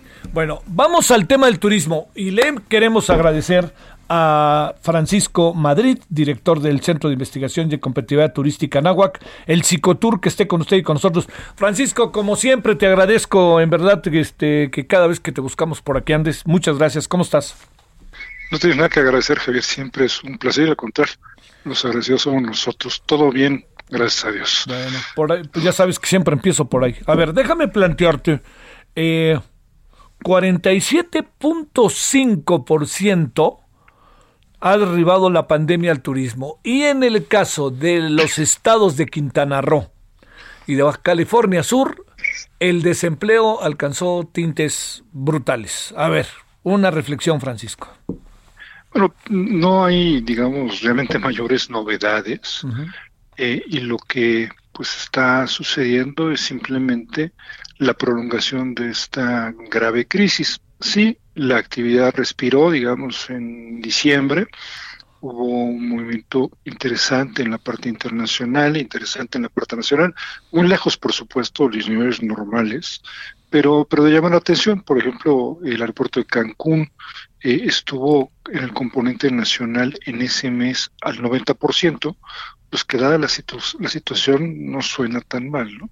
Sin embargo, bueno, pues este, en la medida en la que las cosas realmente no han cambiado para bien, en la medida en la que algunos países, digamos, han seguido adoptando medidas muy exigentes eh, para la internación que no solo afectan a quienes los visitan, sino a sus propios nacionales al regreso. El caso de Canadá recientemente, que ha sido un golpe muy duro para México, y digamos requisitos más duros también eh, en el caso de Estados Unidos, pues este conjunto de cosas, este estado de cosas, más digamos un número importante de estados mexicanos en la situación en rojo, pues hace que, tengamos estos datos tan malos. Eh, más menos en eh, hoteles y restaurantes, eh, siguiendo el tema de empleo, se han perdido 250 mil empleos formales en un año, ¿no? si le sacas cuentas sobre el total de empleos, es una cifra más o menos importante, entre 30 y 40% del empleo formal que se ha perdido, se ha perdido solo en dos de las actividades fundamentales de la industria turística. El gran problema, y con eso concluyo esta parte, Javier, es que no vemos cómo en el corto plazo pues vayan a cambiar las cosas en la medida de que nuevamente la vacuna que es finalmente la, la, puerta de salida de donde estamos, pues este se retrase en su aplicación dentro del país, pues en esa medida eh, tardará mucho más tiempo el regreso de esta actividad tan importante para el país. Oye, eh, no, no se respira con el color del semáforo naranja el lunes en el Estado de México y Ciudad de México, ¿eh? no se respira mucho, ¿no? Pues tampoco este, con otros colores parecidos, se respira mucho en otros lugares, ¿no? Eh, yo, aquí, digamos, hay, un tema difícil, me parece a mí, y es esta frontera de hasta dónde le puedes dar cierto oxígeno a la actividad turística, ¿no? Sí, claro. Eh, los empresarios turísticos siguen opinando y yo no dejo de, pensar que en parte tienen razón, pues de que deberían tener eh, esta característica de ser considerados como actividad esencial cumpliendo protocolos con capacidades limitadas, etcétera, pero si no, no hay manera de que salgan los números. ¿no? El, escenario es bien complicado y fíjate, a pesar de todo, México sufre un poco menos en esta enorme crisis que el resto del mundo. La caída del turismo internacional para el año pasado, según la OMT nos han dicho, es de 74%. Se perdieron mil millones de viajes. ¿no? Nos fuimos 30 años para atrás en los flujos turísticos internacionales. Oye, ¿ves que el gobierno tenga en su radar el tema? Porque aquel planteamiento del secretario de Turismo sobre actividad esencial, que el otro día nos decías en tele, ¿te acuerdas, no? Que pues es, esencial. Este, ¿Ves que haya un plan, una gestación de ayuda? Fíjate, oye, y además habrá que ver cómo nos va a agarrar la Semana Santa, son dos semanas, ¿eh? Es correcto. A ver, yo estoy seguro que el gobierno lo tiene en el radar.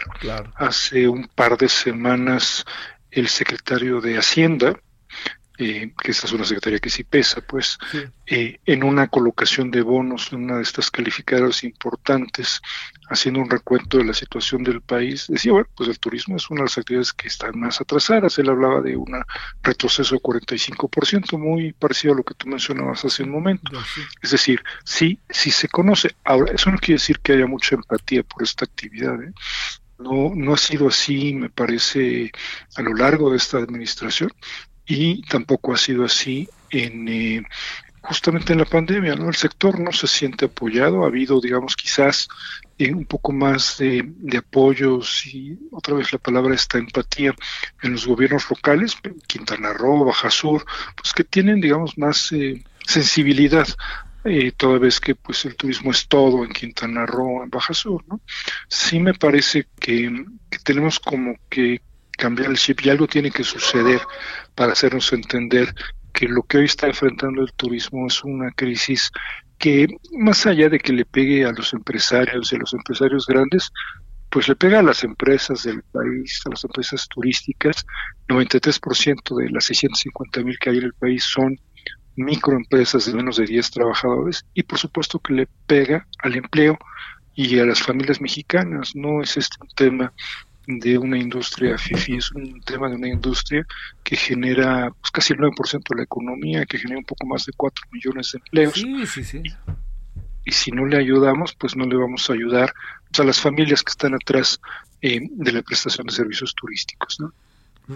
Oye, eh, el, el, el, tema ahí también es, eh, digamos, está, está la escuela, perdón, está el tema de la, del turismo, desempleo, y las escuelas, ¿no? También porque, digamos, se vuelve algo desalentador meterte en una escuela ahorita o pensar en tu futuro en el turismo cuando todo está tan complicado.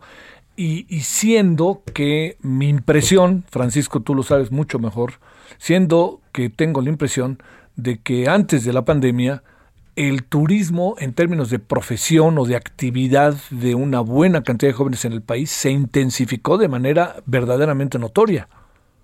El, turismo en México vivió, yo diría, la época dorada más importante por la que hemos pasado, digamos, desde finales de 2011 hasta 2017, ¿no?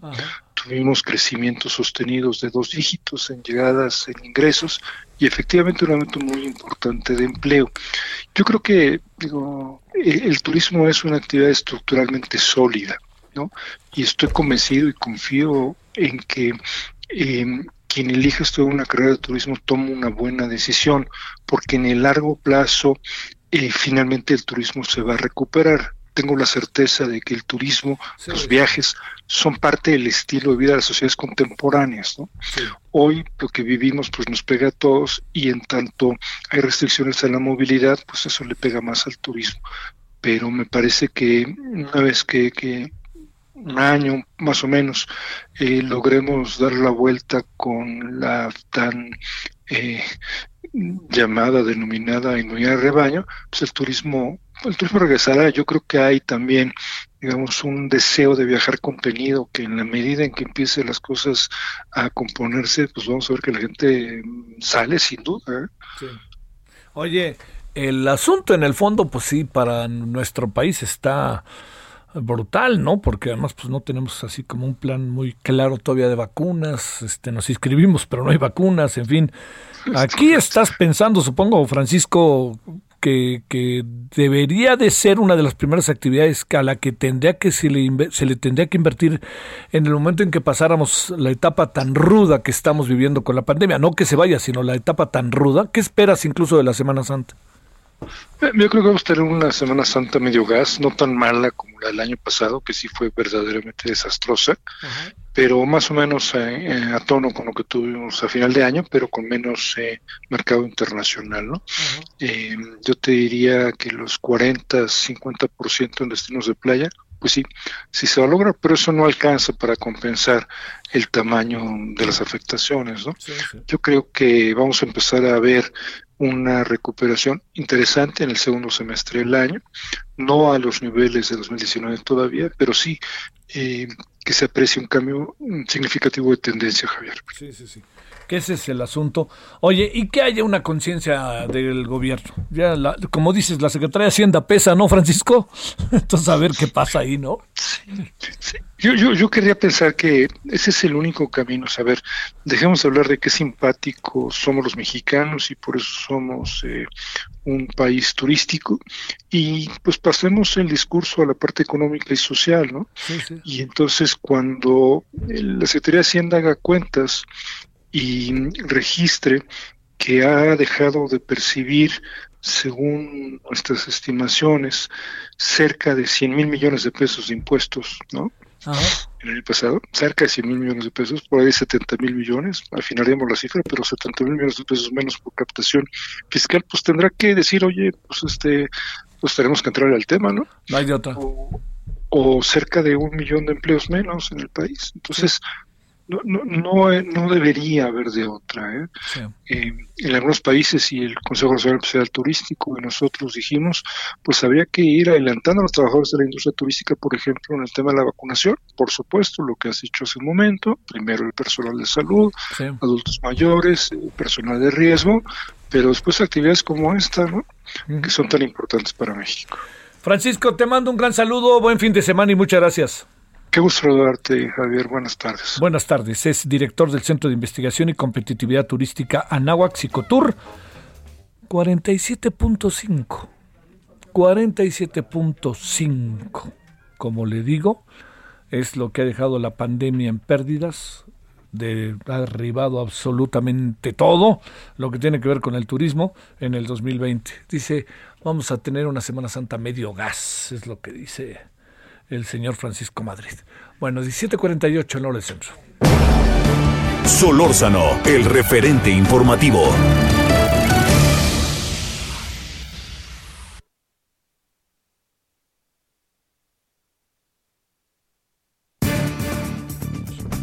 Ahí tuvimos un pequeño segundito de ausencia, pero estamos presentes. Bueno, como todos los fines de semana, viene el programa Ruta 2021 con Alejandro Cacho. Querido Alejandro, ¿cómo pinta este fin de semana? ¿Cómo has estado antes que nada? Hola, querido Javier. Bien. A ver, espérame tantito, Alejandro, que te estamos escuchando medio A ver, ¿Ya me escuchas, Javier? A ver, espérame, ahí ya estamos. A ver, ahí ¿me, escuchas mejor ahí, Alejandro? Yo te escucho muy Perfecto. Adelante, Alejandro. ¿Qué viene este fin de semana? Primero, me da mucho gusto saludarte, Javier. Saludar a toda la gente que te escucha. Y este fin de semana tenemos, además de las cifras de las encuestas de la cerca de las eh, gubernaturas que estarán en juego el próximo 6 de junio y escenarios muy interesantes, tenemos una, una, una mesa de análisis con dos personajes pesados tenemos al doctor José Antonio Crespo ah. Y tenemos al doctor Luis Carlos Ugalde para hablar de qué de la lista de diputados o de candidatos a diputados federales que dio a conocer la alianza sí por México la, alianza de PAN PRI PRD y que resultó pues eh, controversial y que despertó muchas críticas y todo. Y yo les pregunto a al doctor Crespo y al doctor eh, Ugalde a ver señores hay una lista con personajes, por ejemplo, que incluyen a dos secretarios de gobernación, Francisco Ramírez Acuña y, Santiago Krill, por ejemplo, este y e incluyen pues también a otros personajes eh, cuyos apellidos no les ayudan mucho. Me refiero públicamente hablando del lado del PRI. Pero ¿qué prefieren? Gente que tenga los perfiles que de, personas que ya han estado en responsabilidades de gobierno, o la tómbola, o la, o la tómbola de Morena, donde llega pues quién sabe quién, que cero experiencia legislativa. Y entonces sobre eso es la mesa que tendremos este fin de semana en eh, Ruta 2021 querido Javier, además, por supuesto, de las encuestas, además de un escenario rápido sobre el Estado de México, porque no hablamos mucho del Estado de México, pero también habrá elecciones no para gobernador, pero sí para diputados locales y para presidentes municipales. Y la pregunta es, ese famoso corredor azul de municipios conurbados, Tlanepantla, Tizapán, Izquilucan, Naucalpan, Cuautitlán, Izcalli, etcétera, que eran panistas y que luego se voltearon todos hacia Morena, ¿seguirán con Morena? ¿Volverán a ser panistas? O el PRI, por ejemplo, perderá lo que le queda su último bastión, que es el Estado de México. Escenarios interesantes, sin lugar a dudas, los que nos presenta esta elección de 2021. Así que eso es parte de lo que vamos a tener este domingo, además de, tras la boleta, ya sabes, los entretelones, ¿no? De, de, lo que se dice, de lo que se comenta en torno a la elección, más, que Carriedo, que veremos a ver a quién va a destrozar ahora con su humor ácido, y, y, algunas otras sorpresas, Javier. Oye, a ver, eh, híjole, ah, no, bueno, no sé, ¿habrá cambiado en una semana algo lo que presentaste el domingo? respecto al tema de las encuestas porque este se ve se ve remorenista el asunto, ¿no? Se ve morenista, pero hay escenarios muy interesantes que se están moviendo. Baja California Sur. Sí, sí, sí, sí. Baja California Sur, nadie quedó contento con la designación del candidato de Morena. Hay varias heridas abiertas y la operación cicatriz no, no ha ni siquiera comenzado. Y se está planteando, Morena sigue negociando con el verde para ir en alianza, pero en esas pláticas no ha salido el nombre del precandidato o del aspirante de Morena. Entonces nos hace pensar que estarán pensando en alguien más, en que si van en alianza no irá el señor Cosío y si irá alguien más. Bueno, pues mientras eso ocurre, la brecha se está cerrando. La brecha entre la ventaja que tiene el aspirante de Morena con sus eh, contrincantes se está cerrando. Así como se está cerrando también, por ejemplo, eh, Sonora, y así como se han estado moviendo algunos otros. Entonces, sí cambian de acuerdo a los nombres que se van conociendo. Por ejemplo, ya conocemos quién va a ser la banderada de Morena en San Luis Potosí. Fue el último nombramiento que se tardó eh, algunas semanas y que, pues, este, eso mueve los números necesariamente. Bueno, este, ya luego platicaremos de Guerrero y otras cosas, pero recuerdo, el domingo de 16 a 17 horas en el 98.5 y con te acompaña ahí la queridísima Blanca Becerril y a las 22.30 en Heraldo Televisión. Así es, es correcto. Bueno, este, que 2021, ahí los esperamos. Ahí nos vemos el domingo. Ahora no hay Super Bowl, entonces seguro ahí vamos a estar. Órale, sale. Un abrazo. Gracias, querido Javier. Adiós, Alejandro, abrazo. Bueno, oiga, ya nos vamos. La noche de hoy que tenemos, déjeme, y ahorita le digo. Eh, la noche de hoy tenemos, eh, ya saqué mi acordeón. El tema del Banjico, vamos a hablar con Gerardo Esquivel, ¿no? que es su gobernador del banco. Vamos a hablar de la vacuna de... Ayer hablamos con la rectora de la Universidad Autónoma de Querétaro. Qué padrísima mujer, Teresa, ¿eh? Padrísima mujer. Nos dijo por qué razón ¿Por qué razón? Este no se apoya a la vacuna mexicana.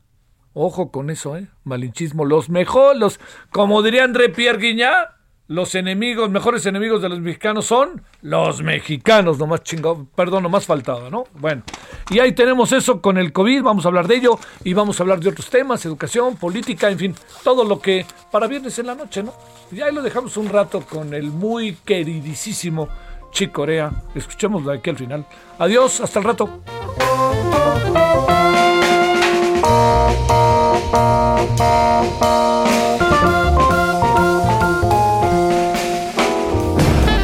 Hasta aquí, Solórzano, el referente informativo.